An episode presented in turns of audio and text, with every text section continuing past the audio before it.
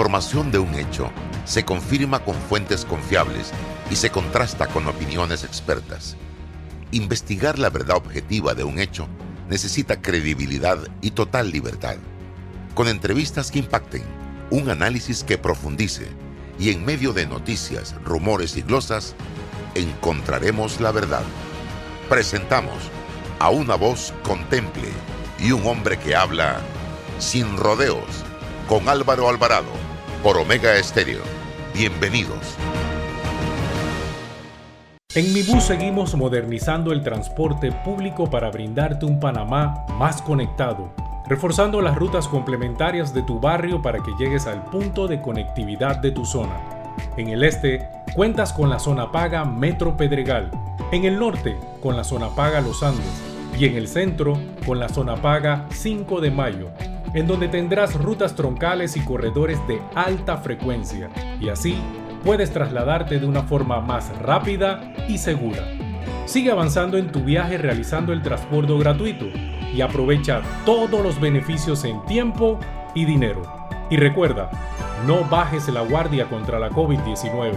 Al viajar con nosotros, usa tu mascarilla, pantalla facial y gel alcoholado. Mi bus, la gente que mueve a Panamá. Yeah. Entra a ganar Fantastic Casino.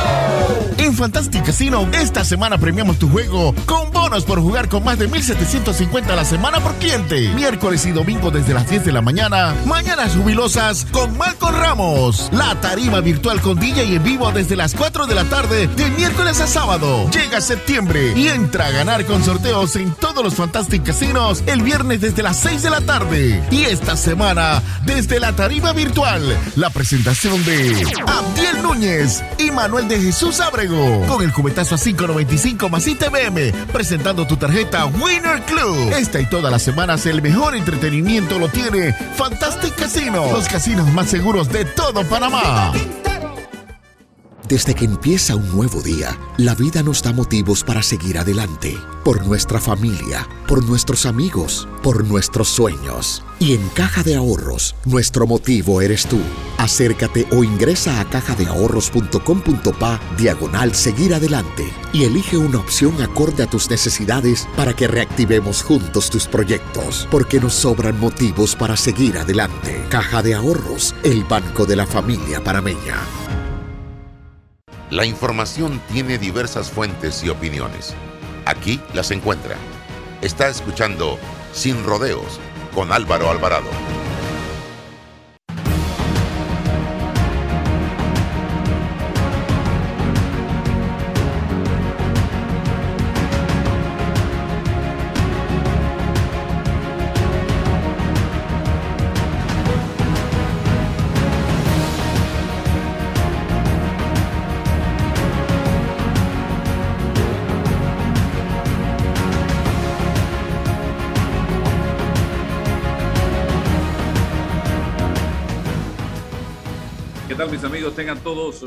Días. Bienvenidos, bienvenidos a Sin Rodeos en el día de hoy. A través de Omega Estéreo, emisora con cobertura nacional, nos puede sintonizar en los 107.3, 107.5. Y también eh, a través de nuestras plataformas de redes sociales, Instagram, eh, Facebook, face, fanpage, TikTok, Twitter, YouTube eh, usted e Instagram puede estar conectado por cualquiera de estas plataformas. Hoy vamos a hablar un poco con Belisario Castillo Sáenz sobre el tema de las criptomonedas, eh, Bitcoin. Eh, eso va a ser en breve. Antes, presento a César Ruilova, que está con nosotros como todos los días. Y César, desde ayer comienza con más fuerza a circular información relacionada con que el consorcio periodístico eh, que desarrolló la investigación mal llamada Panama Paper estaría por revelar pronto escándalos relacionados con Panamá y con algunos eh, bufetes de abogados. El consorcio de periodistas de investigación ICIJ por sus siglas en inglés, ha enviado cuestionarios a diferentes personalidades y oficinas de Panamá y otros países. Como lo ha comentado ayer el colega comunicador Edwin Cabrera, desde ya se presume que pudiera tratarse de un nuevo escándalo similar al de los Panamá Papers. Eh, continúo. Eh, Edwin Cabrera publicó ayer la ICIJORG de los Panama Papers.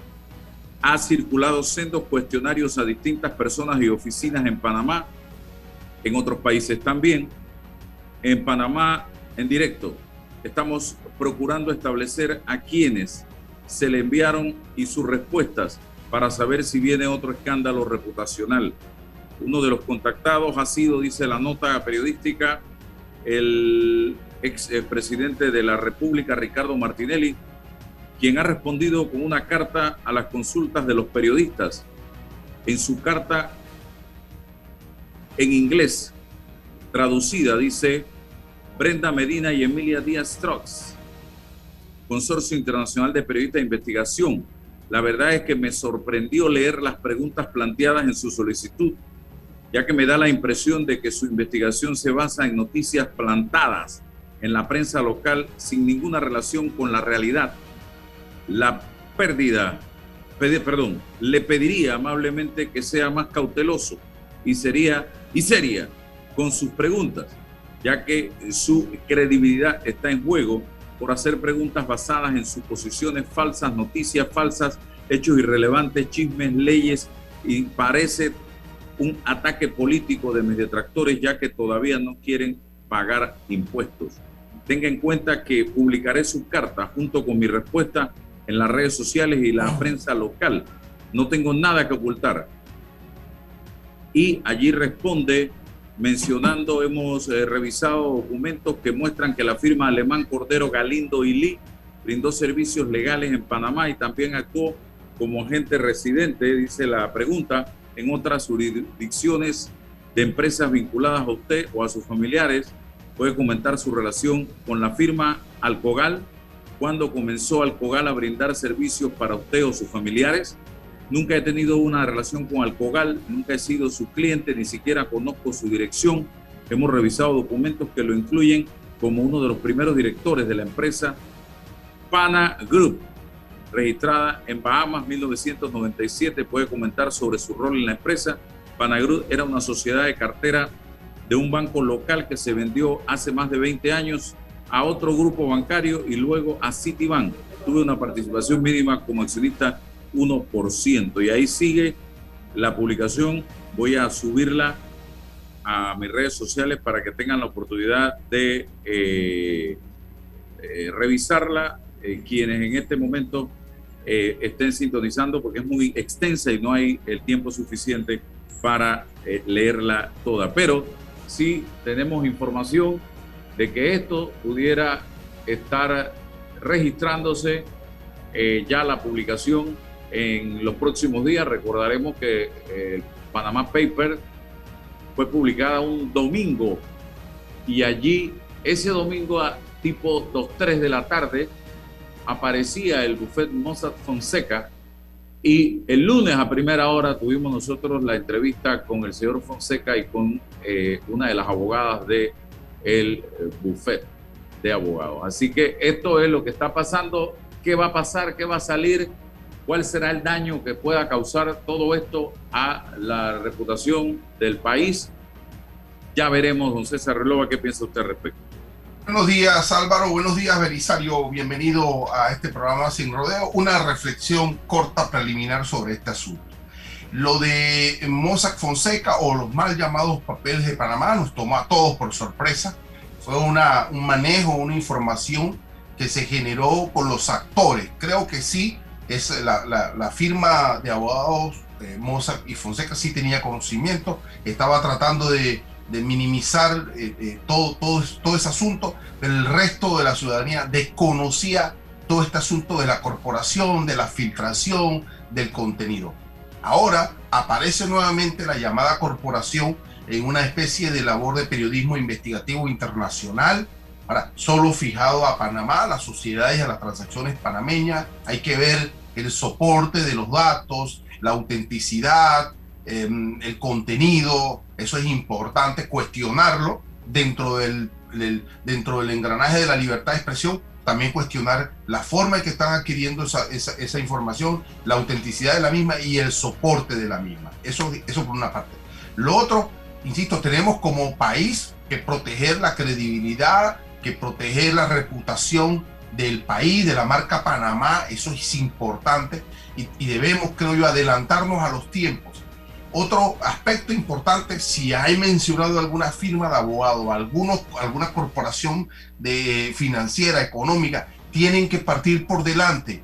Verá que hay que partir por delante. En este caso, lo que, lo que el expresidente Ricardo Martínez le ha hecho es lo correcto, es inmediatamente contestar y publicitar, decir, de, esto se trata y, lo someto a, la, censura pública. Bueno, partir por delante para evitar motes, eh, para evitar estribillos, para evitar que nos digan las, el segundo Panamá Paper, tenemos, insisto, como país que defender nuestra, nuestra eh, eh, imagen en el sentido y en el orden financiero.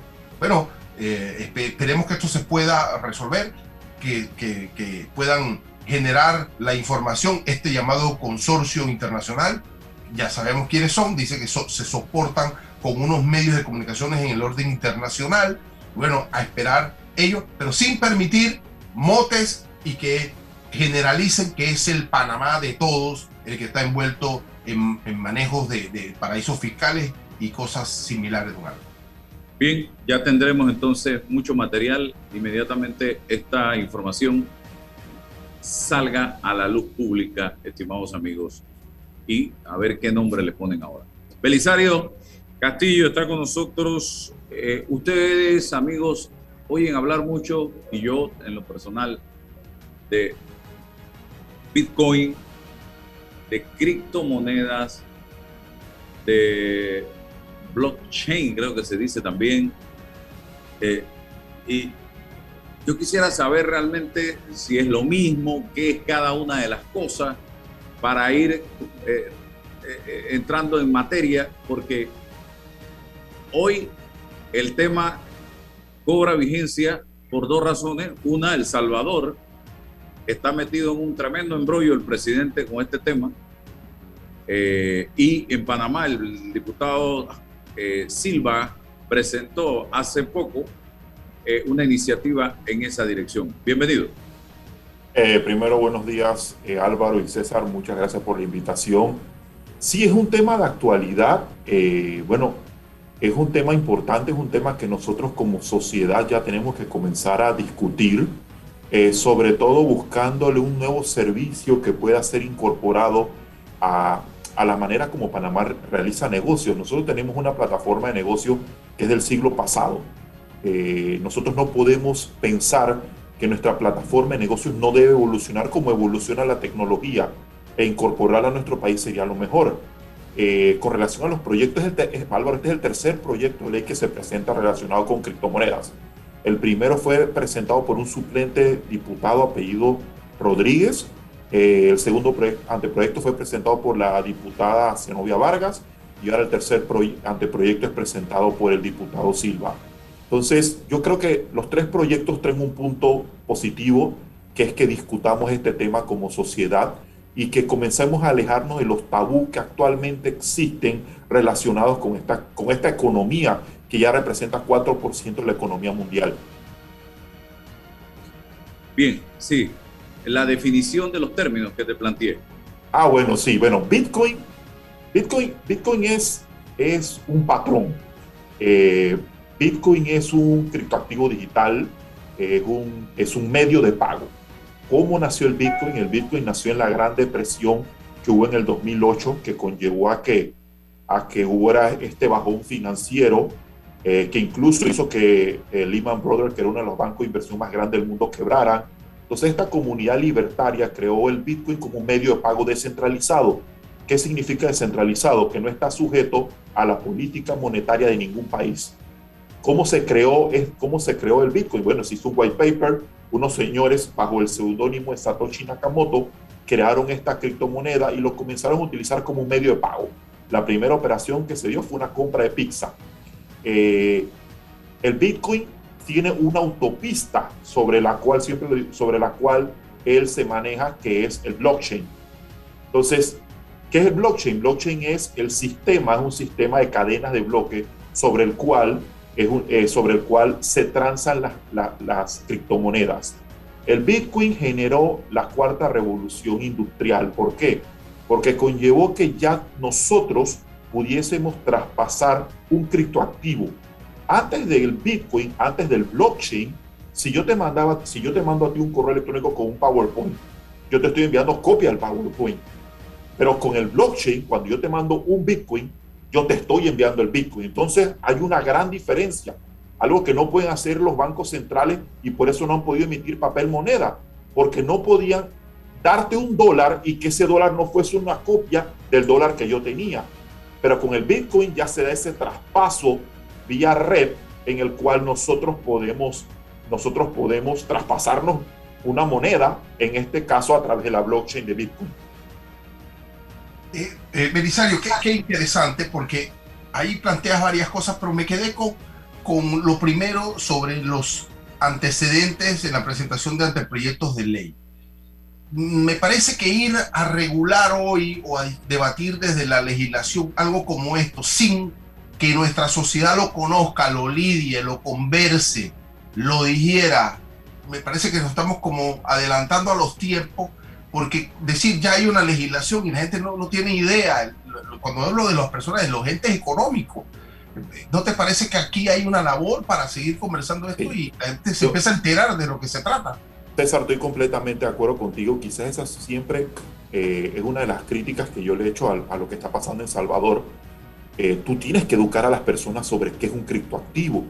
Porque si tú no educas a las personas sobre, quién, sobre qué es un criptoactivo, sobre qué es el Bitcoin, sobre cualquier otra criptomoneda, vas a tener, vas a tener personas ignorantes en la materia porque las desconocen que primero se pueden oponer por oponerse o segundo pueden caer en manos de terceros que como cualquier otro tipo de economía utilizan este sector para, para realizar cualquier tipo de fraude. Nosotros en Padentec, que es el, instituto que yo presido, hemos, hemos desde hace cuatro años hemos estado hablando de este tema con charlas para que las personas conozcan lo que es lo que es el Bitcoin, lo que es el blockchain y los beneficios que conlleva este tipo de tecnología. Belisario, eh, me gustaría, me gustaría desmenuzar esto. Eh, Belisario trata de explicarle este sistema a una señora, a un señor, a un joven que si acaso tiene eh, en este momento una cuenta en el banco, una cuenta corriente en el banco para recibir el pago de la quincena. ¿Cómo explicarle esto para que lo dijera, para que lo comprenda con un lenguaje eh, no en do, sino un tono menor? A ver. Sí, mira, mira, yo, eso es interesante.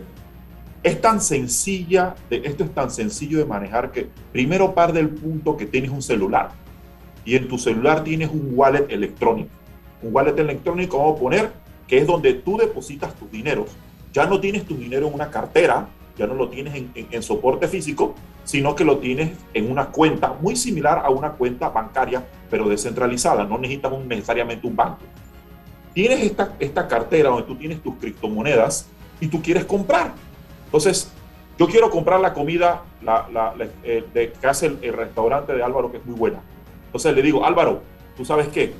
Te quiero comprar con Bitcoin eh, el menú del día. Tú me dices, bueno, Beli, son 7 dólares. Entonces, yo voy a mi criptomoneda y te digo, Álvaro, mándame tu clave privada, tu clave pública, perdón. Tu clave pública, tú abres tu wallet y tu wallet tiene, tiene donde dice recibir y donde dice enviar. Tú aprietas donde dice recibir y me entregas a mí esa clave. Yo agarro esa clave, la pongo en mi celular, pongo 7 dólares, los transforma a criptomonedas, que los wallets te lo hacen, y pongo send y a ti te llega en 14 segundos. Porque la, la blockchain de Bitcoin es la más lenta.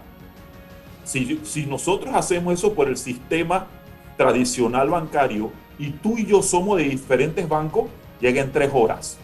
Si lo hago en la tarde, te llega al día siguiente. Aquí te llega en 14 segundos. Y es, y es un sistema tan sencillo como el de cualquier wallet que tiene un banco ahora mismo. Solamente que es descentralizado. Al ser descentralizado no hay un intermediario, sino es como se dice de persona a persona, peer to peer, entre Álvaro y yo, y Álvaro recibió la plata y me manda, y me manda la comida. Belisario, déjame, déjame que, me quedo ahí, quiero atrapar esa idea. Eh, sí, em, pero en el sistema tradicional hay un banco que es, que, es el que genera el respaldo y la confianza de esa transacción. ¿Quién es el que va a respaldar? Porque eh, entiendo la, la vía digital, la, la, toda la tecnología, pero ¿quién es el que va a respaldar esa transacción? La, la pregunta es lo siguiente, cuando Álvaro recibe tu Bitcoin por la compra. Entonces Álvaro tiene que ir con ese Bitcoin a comprar en la materia prima a la otra persona y le dice, no reconozco ni, ni, ni, reconozco esa transacción, necesito que me pagues en dólares. ¿Qué ocurre allí? Álvaro lo transforma a dólares. Va a un exchange y un exchange hace la transformación como si estuvieras transformando, digamos, de pesos eh, argentinos a, a balboa panameño. Porque el Estado, el Estado reconoce la y te hace la transacción. En Panamá el uso de criptoactivos no está, no está modificado, no está prohibido. Es más, César, tú que eres abogado, eh, igual que yo. Ahora, ahora que yo estuve, ahora que me metí en esto, buscaste un artículo de la Constitución Política de Panamá, que es de 1903, que dice que en Panamá no habrá moneda de forzoso uso legal. Entonces, si, si, si, si partimos del punto que es una criptomoneda, no es una moneda, tú puedes utilizar sin ningún problema el Bitcoin ok, em, dólar está al mismo nivel que la criptomoneda. Uno a uno. No, no. ¿Y, eh, quién determina? ¿Quién determina? el mercado. El mercado te determina cuál es el valor del Bitcoin. Te voy a decir ahora mismo, el Bitcoin ahora mismo, un Bitcoin cuesta 47.812, bueno, 47.346 con 65 centavos. Con un dólar tú compras satoshis. Satoshi vamos a decir que es el sencillo del Bitcoin. El Bitcoin, a diferencia de, la, de las monedas de las monedas que nosotros estamos acostumbrados, tiene 8 decimales, no 2. Y es una moneda finita, es decir, que solamente se van a emitir 21 millones de Bitcoin, diferentes a las, a, las monedas, de, las monedas eh, eh, que emiten los bancos centrales, que ustedes saben que es de conformidad con la política, de, con la política monetaria de cada, de cada país, a tal punto de que a veces se, se emite con bastante irresponsabilidad, que, que genera inflación. Pero ¿quién, ¿quién detrás? ¿Quién, quién, so, ¿quién decide que se van a emitir 21 millones? Yo quiero saber quién. El, el, protocolo, las personas que se, hacen, se, llama, se hicieron llamar por el seudónimo de Satoshi Nakamoto, que crearon el Bitcoin, ellos dijeron solamente se van a emitir 21 millones. ¿Eso no va a, variar? No, no va a variar. Es una, es, es una regla, es un código. Eh, en la criptoeconomía, tú siempre utilizas los códigos. Tú tienes, digamos, de código, el código es, es la ley entonces, cuando lo crearon, hicieron un código y su código dice 21 millones, es solamente 21 millones. Pero eso también hace que su valor no sea uno a uno con, con el dólar, Álvaro, porque su valor va a ser lo que te, te, dice el mercado. Y ahora mismo el mercado te dice que vale 47 mil dólares. Ok, otra pregunta. Mucha gente vincula esto a temas de delincuencia, de crimen organizado. Uno, Segundo, hay un montón de criptomonedas por todos lados. Eh, y hay mucha publicidad de que yo me hice millonario, de que yo no sé qué, yo por acá. Eh, mis redes sociales se meten a diario. Eh, gente de cuentas falsas haciendo este tipo de promociones. ¿Cómo yo sé qué es bueno y cómo yo sé qué es malo y para descartarlo? Bueno, la primera pregunta, Álvaro, es muy interesante. Yo creo que existe una narrativa negativa, una narrativa negativa y falsa hacia las criptomonedas que tiene que ver con eh, el desconocimiento de la tecnología sobre la cual ellas transan. Ustedes han ido a un banco, ustedes saben que los bancos siempre que usted hace una operación arriba de 10 mil dólares en efectivo, usted tiene que hacer una declaración, ¿verdad? ¿De dónde vienen esos 10 mil dólares? ¿Por qué usted hace esa declaración? Usted hace esa declaración porque el dinero fiduciario o el dinero que nosotros utilizamos, el dólar, el balboa, es dinero anónimo. Si yo le entrego 5 dólares a César ahora mismo, César no sabe quién me dio esos 5 dólares. Yo no sé quién fue la persona que me dio esos 5 dólares más. Si yo a un cajero, yo no sé quién le dio esa plata al banco. En criptoeconomía es diferente. Existe, la blockchain tiene algo que se llama trazabilidad. Es decir, yo sé todas las personas que han utilizado esa criptomoneda dentro de la blockchain, desde que la cripto se emitió. Entonces, usted puede ir y revisar todos los, todos los holders, todas las personas que han tenido eso una criptomoneda y darse cuenta quiénes lo han tenido. Y si, si alguien ha cometido delitos, usted va a llegar con esa persona eventualmente. ¿Cómo es difícil de llegar con esa persona? Cuando esa persona agarra esa cripto y la transforma en dinero fiduciario. ¿Por qué? Porque volvemos al punto de que el dinero sencillo no tiene un, no tiene, es anónimo y no tiene control. Sí, acá hay trazabilidad. Exacto. Entonces, la palabra ese tema de trazabilidad, que yo lo, como, yo soy santeño, yo lo aprendí con mi viejo cuando hablaba, no hablaba de novillo, se me hizo fácil entenderlo. Hey, es sencillo, tú trazas la historia de la moneda. Es más, la mayoría de los fraudes que se han dado, que solicitan los, los, los que solicitan los, los, los, delincuentes que se le paguen cripto, el FBI, el FBI ha dado con ellos, porque ellos ya tienen hackers que saben darle trazabilidad a la moneda y saben cómo llegar a los wallets de la persona que, hizo, que hizo el delito. ¿Qué es lo difícil con el dinero fiduciario? Porque es anónimo. Entonces, la segunda pregunta, Álvaro. Nosotros tenemos, nosotros, digamos, y me incluyo porque yo hablo mucho de esto, tenemos que seguir dando capacitaciones sobre este tema. Mira, si una persona te dice que tú te vas a transformar en millonario en un día y tú le crees, en verdad eres una persona que no tiene sentido común porque nadie se puede volver millonario en un día. Puede ser con criptomoneda, puede ser con dinero fiat, con el negocio que sea. Todo en esta vida conlleva trabajo. Sal. Entonces, uno no puede creer cuando te llegan y te ofrecen que si tú me das esta plata, yo te la triplico, te la cuatriplico y tú le das la plata sin ningún tipo de debida diligencia. Uno sí tiene que instruirse, uno tiene que saber cuáles son los riesgos cuando uno invierte en esto. Como dijo Álvaro, ¿cuántas criptomonedas hay? Hay arriba de 5.000 tipos de criptomonedas y de tokens. Al haber tantos tipos de criptomonedas y tokens, hay criptomonedas que son muy buenas, que ni siquiera son medios de pagos como, como el Bitcoin, sino que son desarrollos tecnológicos, eh, pagos, eh, bueno, bueno, medios de pagos, pero eh, eh, transfronterizos, y hay otras que no tienen ningún tipo de utilidad. Entonces, al momento que uno va a invertir una criptomoneda, lo primero que uno tiene que buscar es el white paper, que vamos a decir que son, César, los términos y condiciones del producto. Y tú entiendes para qué sirve. Y si tú ves que no sirve para absolutamente nada nuevo, una copia, mal vas a invertir en esa criptomoneda.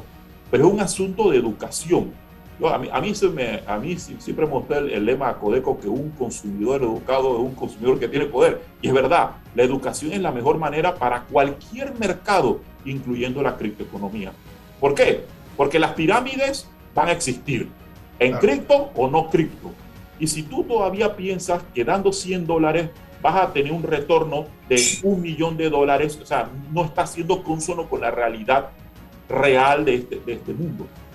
Bien, tengo que irme al cambio, César y Belisario, para regresar. Campaña interesante la que desarrolla el Metro de Panamá. Estimado usuario, durante tu viaje en el metro refuerza tu protección para evitar el COVID-19. Usa mascarilla correctamente, pantalla facial que cubra ojos, nariz y boca. Viaja en silencio. Usuario, recuerda que la pantalla facial no reemplaza el uso de la mascarilla. No bajes la guardia cuidándote nos cuidamos todos. Y en Panamá por el liderazgo responsable nos mueve y nos inspira a apoyar el bienestar de los panameños, realizando donaciones de equipos médicos para los hospitales, motivando a la población para que se vacunen, porque creemos en un mejor mañana para todos. Panamá por. Y también quiero recordarles a todos ustedes que usa siempre los corredores con responsabilidad. No pase sin saldo. Ahora, recargar el Panapaz es todavía más sencillo utilizando la nueva app disponible gratis para todos los dispositivos. Descárgala y recarga. Mantén tu saldo siempre positivo y a disfrutar porque la vida es un viaje. Y avanza el mes de septiembre y te recomendamos eh, eh, seguirlo al 0% de interés con Credit Corp Bank. Te compramos el saldo de tus tarjetas de otros bancos al 0% por 13 meses. Además recibes la membresía gratis el primer año. Promoción válida hasta el 30 de septiembre. Para mayor información ingresa a www.creditcorbank.com o llama al 800-7555 Credit Bank. Cuenta con nosotros. Vamos a la pausa y regresamos, estimados amigos.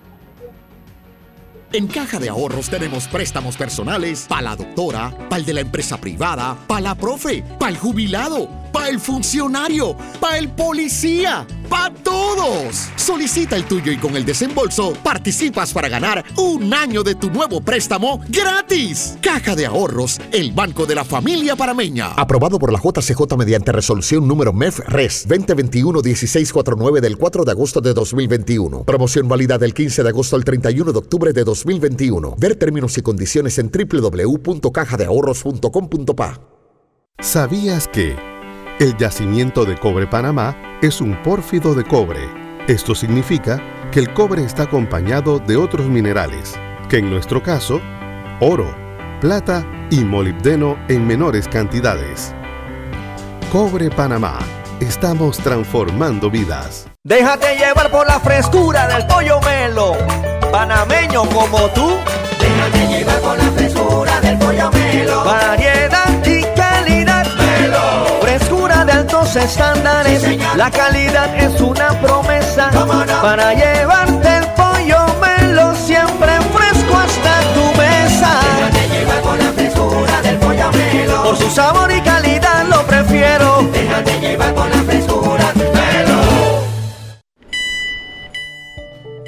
Estimado usuario, evita sanciones. No te quites la mascarilla ni la pantalla facial. No ingieras alimentos y ningún tipo de bebidas dentro de trenes y estaciones. Respeta las normas. Cuida tu metro. Entra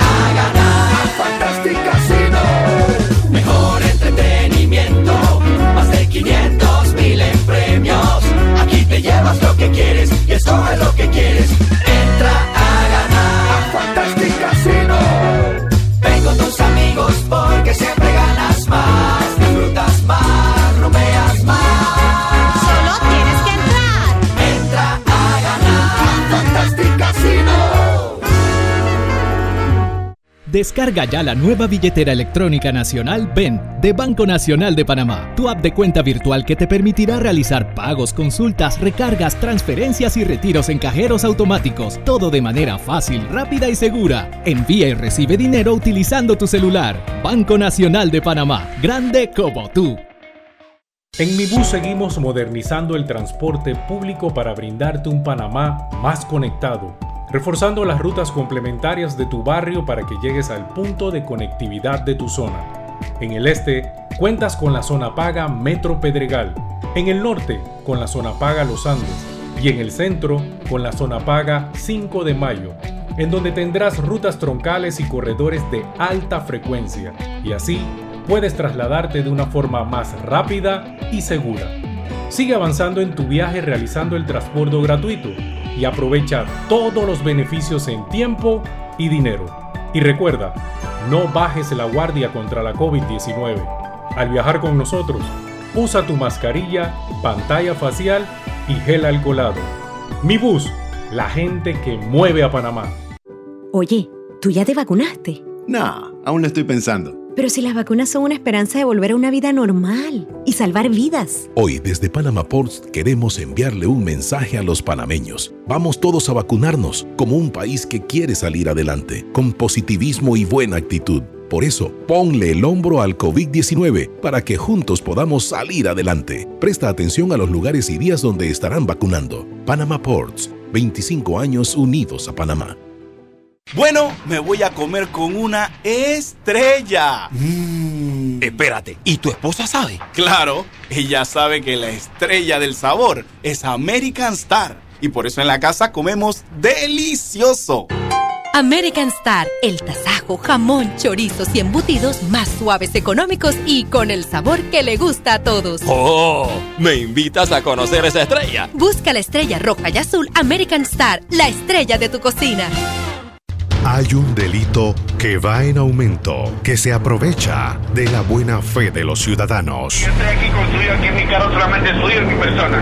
Entonces creo que usted me diga, ¿tiene el dinero completo o tiene usted un abono? Que realiza estafas por medio del comercio electrónico y que suplanta tu identidad. Ese es el ciberdelito, con un aumento del 225% en el primer trimestre, convirtiéndose en el delito con mayor incidencia en el último año. Estos grupos de crimen organizado generan 20 mil dólares diarios aproximadamente al cometer estos delitos. Si alguien te solicita dinero por redes sociales, antes de depositar, llama a esa persona y confirma la información. El ciberdelito es real.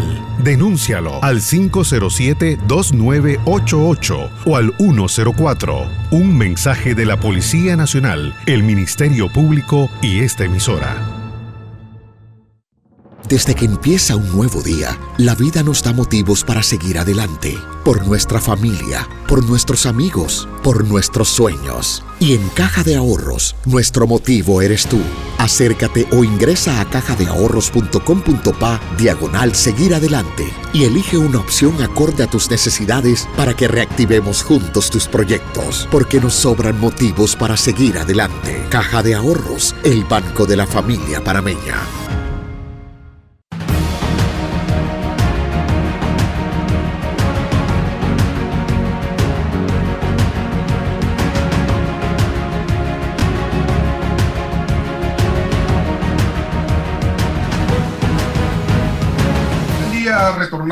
Sin Rodeos nuevamente con Belisario Castillo Sáenz y seguimos conversando, Belisario, sobre el tema de, los, de, los, de las criptomonedas. Quiero, quiero ver cómo reconstruimos todo esto teórico en la realidad. Si yo, imagino, tengo 20 dólares en nuestra moneda tradicional, Belisario, y quiero comprar Bitcoin, ¿qué debo hacer? ¿Qué es lo que se supone que debo hacer? Si tienes 20 dólares, lo primero que tienes que hacer es buscarte un exchange una persona, un exchange, son como eh, son personas que se dedican a, transformar dinero fiat, dólares en, criptomonedas. Que sea una persona que tú conozcas, que sea, que sea conocida, que, te, que sea buen nombre, no te busques una persona que, que te recomienden, así, bueno, tú sabes que tenés sentido común con quien uno está tratando. Entonces, tú le das y le das los 20 dólares. Cuando tú le entregas los 20 dólares, te tiene que entregar, vamos a poner los bitcoins para que tú recibas los bitcoins, tú tienes que bajar un wallet electrónico. El wallet electrónico lo bajas a través de tu celular. Te puedes meter a, digamos, te metes a, Google y pones wallet electrónico y te salen varios tipos de wallet. Yo te puedo recomendar, usa Exodus, que a mí me gusta mucho. Entonces, tú bajas, bajas tu wallet Exodus. Cuando bajas tu wallet Exodus, esos wallets tienen generalmente de 9 a 12 palabras para recuperar tu cuenta. Copia esas palabras en papel a mí me da mucha risa, César, que a pesar de que esto es pura tecnología, siempre te dicen nunca tengas las claves en tu celular, porque un hacker te las puede robar. Entonces, tenla siempre en soporte papel. Es bastante chistoso el tema. Entonces, tú las, copias en, en, soporte papel, entras, entonces tú bajas la moneda Bitcoin. Tú puedes decir, bueno, yo quiero tener Bitcoin. Y en Bitcoin tú vas a encontrar que dice recibir y enviar. Tú entras donde dice recibir y te sale una, te sale una, una, te sale unas letras. Eh, eh, en alfanuméricas, que es tu dirección. Tú copias esa dirección, se la das a la persona que te está vendiendo la criptomoneda, eh, la persona la recibe y te la manda a esa dirección. Y ya tú tienes los, los 20 dólares en tu wallet y ya con los 20 dólares en tu wallet, cualquier comercio en Panamá, que son varios, que te reciben pagos en Bitcoin, tú cuando estás allá como si estuvieras utilizando una plataforma de banca móvil de cualquier banco, pero mucho más sencilla, le, pagas con, le pagas con los bitcoins. Esa persona los recibe y si esa persona quiere transformarlos a dinero, a dólares, entonces él va a, él va a un exchange y el exchange se los transforma en dólares. Eh, ¿Son las criptomonedas una forma de inclusión financiera? Totalmente. Mira, ese es un tema que yo siempre converso y converso con, con conocimiento de causa eh, y, y, con base a las estadísticas. Y por eso hablé de, de, de, por eso fue que dije sobre el sistema, por eso fue que dije sobre nuestra estructura económica del siglo pasado, porque aunque se escuche feo, es el siglo pasado. Entonces, si, si, uno, se, si uno comienza a ver en América Latina la bancarización, que es el índice que uno utiliza cuando uno incluye financieramente a las personas, es de un 50%. Ese es el promedio. Panamá está como 47%, a pesar de que es un centro financiero, nosotros estamos como en 47% de inclusión financiera. Es decir, que existe un 52-53% de panameños que financieramente no existen. Si nosotros pensamos que ese 52% nosotros lo vamos a incluir financieramente vía bancarización, estamos equivocados, porque la bancarización es, es, tradicional. Sí, los bancos tratan de hacerla más ágil, pero es difícil. Si nosotros creemos que nosotros vamos a incluir financieramente más personas eh, con, el, con el sistema de sucursales, estamos equivocados. Tus hijos, mis hijos, yo no los veo a ella, mis hijas, yo no las veo en una sucursal, yo las veo utilizando esto, el celular, para hacer todas sus transacciones. Entonces, si ya existe una herramienta que, que se utiliza de esa manera tan sencilla como te dije, que puede ayudar, digamos, a pagar planilla a tus empleados, que puede ayudar a incluir financieramente a esas personas que están fuera de, del sector financiero tradicional. Yo creo que la mejor manera es a través de la criptoeconomía, porque todas estas, o sea, todas estas, todas estas, toda esta, toda, toda esta, esta facilidad que te da el celular ayuda mucho. Entonces, y entonces ahí nos vamos a otro punto, que es el punto de penetración del Internet en América Latina. Si bien es cierto, nosotros en bancarización estamos en 50, en penetración del Internet estamos en 75%. Panamá como está como en 72, 73. Es decir, que tú tienes un 22% de personas que puedes incluir financieramente porque tienen Internet tienen celulares. Que eso es un tema que está tratando de trabajar el gobierno de Salvador para incluir financieramente más a la gente, porque todas las transacciones sí se hacen a través del celular, porque el dinero físico no existe. ¿qué, ¿Cuál ha sido la postura del sistema bancario panameño frente al tema de las criptomonedas? Y también, mm, Belisario, ¿qué, ¿qué, más o menos qué tipo de negocios, qué perfil son los negocios que eh, están aceptando eh, eh, criptomonedas? Mira, aquí en Panamá. Yo he visto hasta personas que ya te venden propiedades aceptando criptomonedas. Y, y, imagínate si tú, vamos a ponernos ahora mismo que estamos en un periodo de recesión económica por el razón del COVID. Y tú lo sabes, César, uno sale y uno ve la cantidad de, de, de, de viviendas nuevas y de locales comerciales que no se pueden vender. Si muchas de esas personas tú le dices, vende vende esto, yo, yo, yo te lo vendo en, Bitcoin, mándame los Bitcoin yo lo transformo en dólares. Y el gobierno dice, ok, vamos a hacerlo, pero dale debida diligencia a ese tipo que te está enviando la plata, porque al final tenemos que cuidar a nuestro país. Ya sabemos los ataques que siempre hay. Entonces, yo creo que si uno, una persona es una debida diligencia, ya yo sé quién es el que me está pagando, porque yo no puedo recibir la plata por Bitcoin. Yo recibo la plata, ya yo, yo, yo me di cuenta que esta es una buena persona, ojo, porque yo quiero partir del punto de que son más buenas las personas en el mundo que las personas malas. Entonces yo recibo mi plata y después que tengo esos bitcoins los transformo en dinero y salgo de un bien. Sobre todo ahora que estamos en una posición bastante difícil financieramente hablando. La posición del sistema bancario era una posición que yo creo que están esperando que el regulador hable sobre el tema. Porque, porque no es, no, cuando tú tienes, lo más importante cuando tú quieres desarrollar un, un, sector es que tu regulador sea un regulador amigable hacia las nuevas tecnologías financieras y te conversa el tema. No tienes que decir, lo voy a probarlo ya, pero ve, vamos a hacer una mesa de trabajo para ir analizando este tema, porque yo creo que es un tema que tenemos que analizar como país. Las criptomonedas y la política. Te lo, te lo cuento porque, bueno, eh, Bukele tomó la decisión del Estado, ¿ya? Acá, ¿qué, ¿qué, debemos esperar? ¿Es la sociedad de, de, la, desde la base económica hacia arriba que se empiecen a generar estas transacciones? ¿O vamos a esperar una decisión política de cualquier gobernante para mí diga, entramos en la criptomoneda de yen? Mira, bueno, las transacciones, las transacciones se están dando y se van a volver más habituales. Y eso va a tener, y eso va a conllevar eventualmente que las quieran regular. Regulación. Porque la gente lo está utilizando porque no está prohibido y no es pecaminoso. Entonces, ya la posición del Salvador fue una posición mucho más radical que digamos la posición que yo recomendaría. A mí el proyecto del diputado Silva y el proyecto de la, diputada Vargas, los dos, les, los dos me gustan porque los dos tienen elementos muy buenos que yo creo que si los conjugamos en un solo anteproyecto fuese mucho mejor. Porque también tengo que decirle que el de la diputada Vargas tenía cosas que a mí a título personal como estudioso de esta materia me gustó. Eh, y el del diputado Silva también tiene elementos que a mí me gustan. Entonces, eh, yo creo que por eso es bueno hacer una discusión pública de este tema. Y sobre todo una discusión pública e inmediatamente educativa. Enseñarle a la gente qué es esto para que la gente no caiga en manos de terceros que se quieren beneficiar de la ignorancia de que está actuando de buena fe. Y, el, manejo de, la información y la publicidad que uno recibe, el sentido común. Eso, César, yo estoy totalmente de acuerdo contigo. Hay que tener mucho cuidado.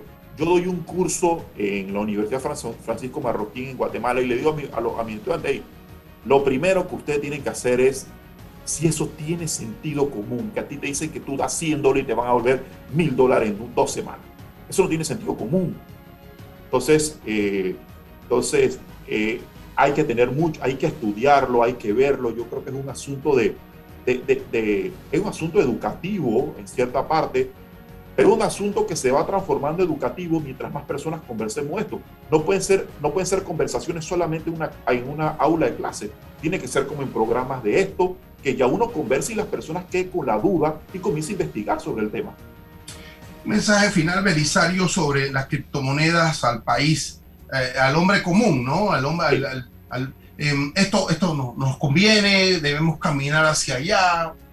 Yo soy, yo soy un convencido de que Panamá, por, sus, por ser una nación de servicio, por tener una plataforma de negocio, tiene que incorporar esta tecnología a su plataforma de negocios. Eh, yo soy un convencido también que la criptoeconomía genera inclusión financiera. Y te lo pongo un ejemplo antes de cerrar África. Desde que África está utilizando Bitcoin, entendiéndose que hay muchos países de África que por este tipo de gobiernos que tienen no se le permite hacer transacciones bancarias, ya están recibiendo remesas de otros lugares y las personas que reciben esas remesas son, son personas necesitadas. esas personas se están incluyendo financieramente. Eso se puede hacer muy bien en América Latina. Yo creo que eso es lo que está buscando Bukele, porque recuérdate que El Salvador vive mucho de las remesas que vienen de Estados Unidos. Entonces, a utilizar Bitcoin se hace mucho más, hace mucho más bajo su costo.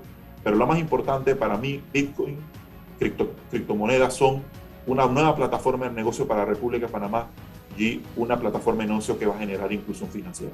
Pareciera, pareciera eh, Belisario, esto de las criptomonedas como un nuevo idioma, ¿no? Universal. Eh, bueno, el inglés, el español, el chino, pero no nos llega este lenguaje y esta nueva fórmula de las criptomonedas en la economía pareciese como una construcción de un nuevo idioma y no sé si un desafío al status quo. Es una construcción de nuevo idioma, pero ponte a ver cómo era el nuevo idioma cuando nosotros comenzamos a utilizar el Internet allá en 1990 y piquillo. Para nosotros era increíble estar chateando con una persona en otro país. Para nosotros era increíble enviar un correo electrónico. Para nosotros era increíble tener acceso a tanta información que antes nada más encontrábamos en una biblioteca. Bueno, ahora el acceso va a ser cosas. Cambiamos el concepto de la información por el concepto de que ya tú vas a tener acceso a cosas. Entonces es, es otro mundo, sí, es una nueva jerga. Yo a veces cuando doy la charla tengo que explicar los términos que uno utiliza, porque digo, eh, yo soy sincero, como nosotros somos abogados, a veces nadie nos, nadie, nadie nos entiende. Para mí, trato por eso hacerlo lo más sencillo posible, porque digo, los términos legales son difíciles, los términos de, de criptoeconomía al principio son difíciles, la mayoría son en inglés, cuando uno hace las traducciones no se ajustan, pero poco a poco, cuando uno le mete ganas, uno, lo va, uno le va agarrando, se da cuenta que al final es un servicio financiero nuevo y un servicio financiero exitoso porque es descentralizado y corre 24/7. Agradezco, Belisario, infinitamente tu aporte, eh, en este programa y seguro que vamos a seguir conversando porque claro, la dinámica de esto va generando, insisto, otras preguntas, otras interrogantes. En el curso, el debate de, los proyectos de ley que hay ahí, también hay que generar una discusión sobre, sobre la temática y lo que pretende abordar, lo que pretende regular y también los límites en materia jurídica con otras figuras del comercio en materia financiera. Así que seguro que vamos a tener una, una segunda ronda de criptoeconomía Cuenta con eso, César. Tú sabes que solamente me tienes que llamar y con mucho gusto. Muchas gracias. Gracias amigos. Ahora tenemos a don Jesús Chucho Balbuena para que nos eh, regale su conocimiento en materia de la tecnología, pero ahora de las redes sociales. Jesús, ¿cómo estás? Buenos días. Hola César, bien, ¿y tú? Bueno, súper contento de estar hablando aquí contigo. ¿Cómo ¿Qué, tenemos, ¿Qué tenemos para hoy?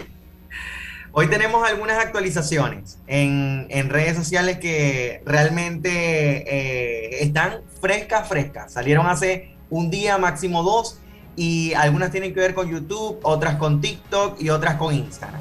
Voy como, a... el pan, como el pan, el pan que sale así fresquísimo. así recién calientito, tal cual, tal cual. Mira, hay una noticia que de verdad que desde ayer le he venido dando vueltas porque está demasiado impactante. Tú sabes que las redes sociales o los desarrolladores de redes sociales siempre están buscando cómo hacer para, uno, facilitarnos la vida y dos, que pasemos más tiempo utilizando la red para hacernos más fácil la experiencia, más, más llevadera. Entonces, eh, surgió una noticia hace, eh, hace unos días, hace apenas dos días por allí, donde dice que ya WhatsApp, eh, y, esto, y esto salió porque en el, en el sitio de WA Beta Info se descubrió que en algunos prototipos de iPhone, este, ya en, en, WhatsApp este, como tal, se pueden, imagínate esto, transcribir automáticamente las notas de voz. Es decir, tú envías una nota de voz y sabemos que a veces uno lo hace por temas de tiempo, por temas de practicidad, envía una nota de voz, pero a veces yo como usuario me cuesta escucharla porque no estoy en un sitio adecuado, porque me va a tomar tiempo, entre otras. Entonces, ¿qué pasa? Que ahora WhatsApp está experimentando que hay una función donde tú vas a poder recibir la nota de voz y le des a recibirla en texto, o sea, transformarla en texto. Y WhatsApp te la va a transformar en texto para que tú la puedas leer.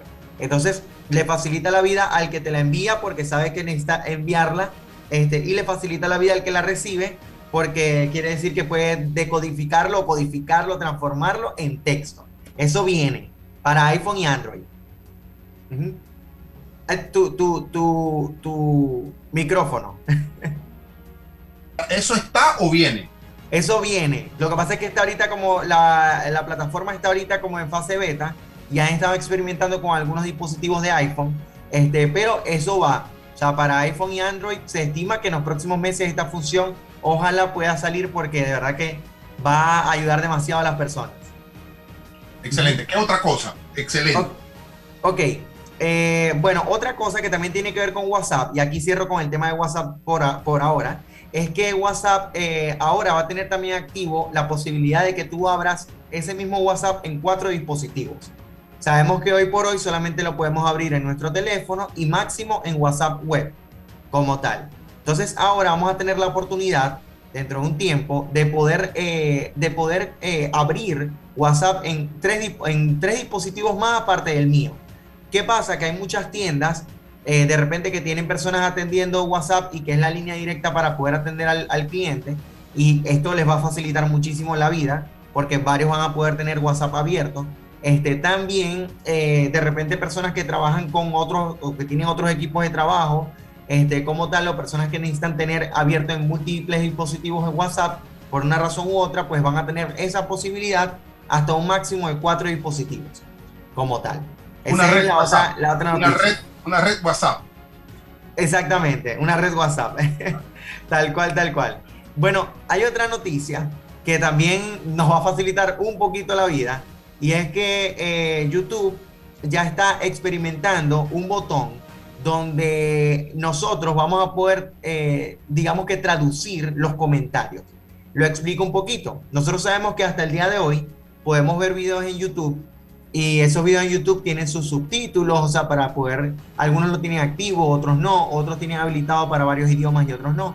Pero YouTube, YouTube ya está trabajando en los comentarios. Es decir, que yo puedo ver un video quizás en inglés o en árabe o, o en chino, por decir, y que ese video no solamente se pueda traducir, sino que abajo en los comentarios a veces tenemos comentarios súper interesantes de personas que no lo entendemos porque es otro idioma. Entonces eh, YouTube va a tener un botón de eh, traducir ese comentario de esa persona y va a tener habilitado al menos 100 idiomas. O sea que yo voy a poder ver contenido en otros idiomas, lo voy a poder traducir y voy a poder hasta interactuar y leer comentarios de otras personas en otros idiomas, porque lo voy a poder traducir. lo que ocurre con el Twitter, que tienes ahí mismo la barra de traducir y, y si está en otro idioma lo haces. Exacto, pero ahora lo van a hacer con YouTube y en los comentarios incluso. Perfecto. Si, si, si, en nuestro programa alguien tiene un comentario y no lo quiere decir en español y lo dice en inglés, ahí vamos a tener esa, esa y le vamos a traducir. Exactamente. ¿Está, está en, en, proyecto o, o, o, ya lo tenemos? Eso está en proyecto también. Casi todas las cosas que, que he estado comentando en realidad están en proyecto, pero que ya se han ido como experimentando para que todos podamos tener la posibilidad de hacerlo. Lo interesante de esto es que casi siempre cuando algo está en proyecto, si nos hemos fijado como al mes, ya está. ya está habilitado. Cuando casi siempre salen las noticias porque ya están casi que a punto de lanzar esa, esa función. Eh, otro punto es que, y esto quizás muchas personas, personas no lo sabían, y es que YouTube eh, sí nos deja compartir videos a todos, pero los otros tipos de contenidos, por ejemplo, publicaciones normales en el feed de YouTube, solamente lo hacen normalmente personas que tienen más de 500 suscriptores. Ahora YouTube va a poder, eh, perdón, más de 1000 suscriptores, pero ahora YouTube va a permitir publicar posts eh, a canales o a personas que tienen más de 500 suscriptores. Es decir, bajó un poco el, el requerimiento, exacto, el estándar, exactamente. Eso, eso sí, ya prácticamente ya está casi como un hecho, por decirlo así. Se dice que eh, va a entrar en vigor el 12 de octubre. Yo, yo, todo lo, yo todo lo asimilo a la, a, fíjate, yo todo lo asimilo a la política. Está democratizando la, la plataforma, ba, bajando los estándares, ¿no? La, exactamente, la está democratizando. Porque hay una élite, los que tienen muchos suscriptores y los que eso está generando la, las élites digitales y en, en las redes están eh, estableciendo las pautas. Totalmente, totalmente. Y bueno, eso nos lleva atrás a otro tema que tiene que ver con TikTok, César. Y es que TikTok, eh, ahora nos vamos como con otro tipo de actualización. ¿Qué pasa? Sabes que en TikTok eh, hay mucho contenido, de muchos tipos de temas. Y tenemos una audiencia que nos guste o no, hay un público bastante joven que está conectado en TikTok y a veces los filtros no son filtros tan rudos o tan rígidos.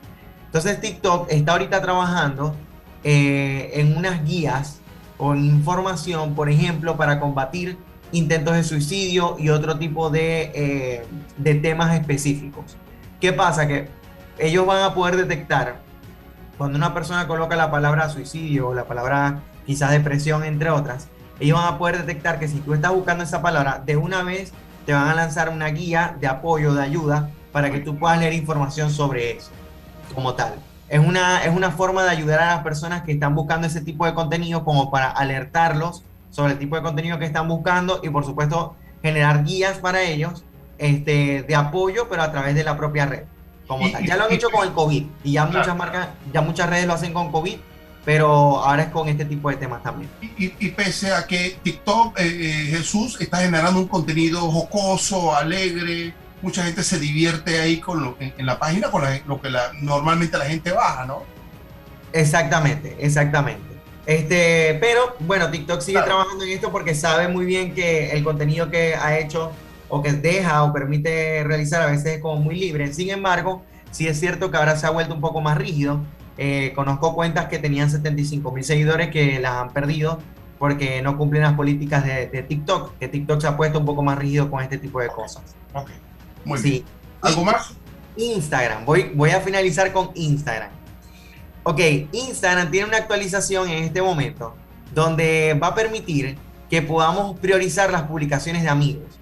Quizás esto fue algo que más o menos yo les asomé ese día, pero ya prácticamente es un hecho, todavía no.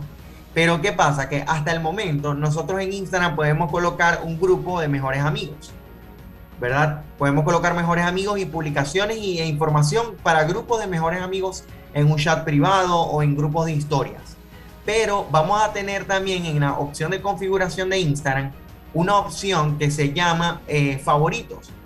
Ese favorito nos va a permitir que nosotros clasifiquemos quiénes son nuestros usuarios o seguidores o seguidos, o sea, usuarios de redes que son favoritos para nosotros, que son para nosotros importantes, e Instagram nos va a empezar a mostrar más las publicaciones de esos que nosotros estamos marcando. O sea, que ya no es solo lo que Instagram nos muestra, sino lo que nosotros consumimos, sino que nosotros vamos a poder también filtrar según también, hey, tengo estas 2, 3, 4, 5, 10 cuentas que son de personas que me gustan, su, me gusta su contenido, me gusta lo que publican, las marco o las voy a poder marcar y eh, la red me va a empezar a mostrar publicaciones de ellos, mucho más que antes. Para que la gente se quede en las redes, ese es el sentido. Exacto, porque a veces perdemos como esas cuentas que tanto nos gustan, capaz ni nos acordamos del usuario. Eh, nos llega otro tipo de contenido que bueno, que también nos gusta, pero queremos ver a la otra persona y no nos aparece. Entonces, eh, esa es una forma como de que la red nos muestra, pero nosotros también podemos controlar un poquito lo que queremos que nos muestre. En pocas palabras.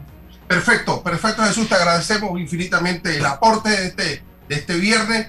Te esperamos el otro con noticias nuevas, frescas. Y nada, buen fin de semana para ti y para todos los que nos escuchan en el día de hoy. Gracias, César. Saludos. Muchas, muchas gracias. La información de un hecho se confirma con fuentes confiables y se contrasta con opiniones expertas. Investigar la verdad objetiva de un hecho necesita credibilidad y total libertad. Con entrevistas que impacten, un análisis que profundice y en medio de noticias, rumores y glosas, encontraremos la verdad. Presentamos a una voz contemple y un hombre que habla sin rodeos con Álvaro Alvarado por Omega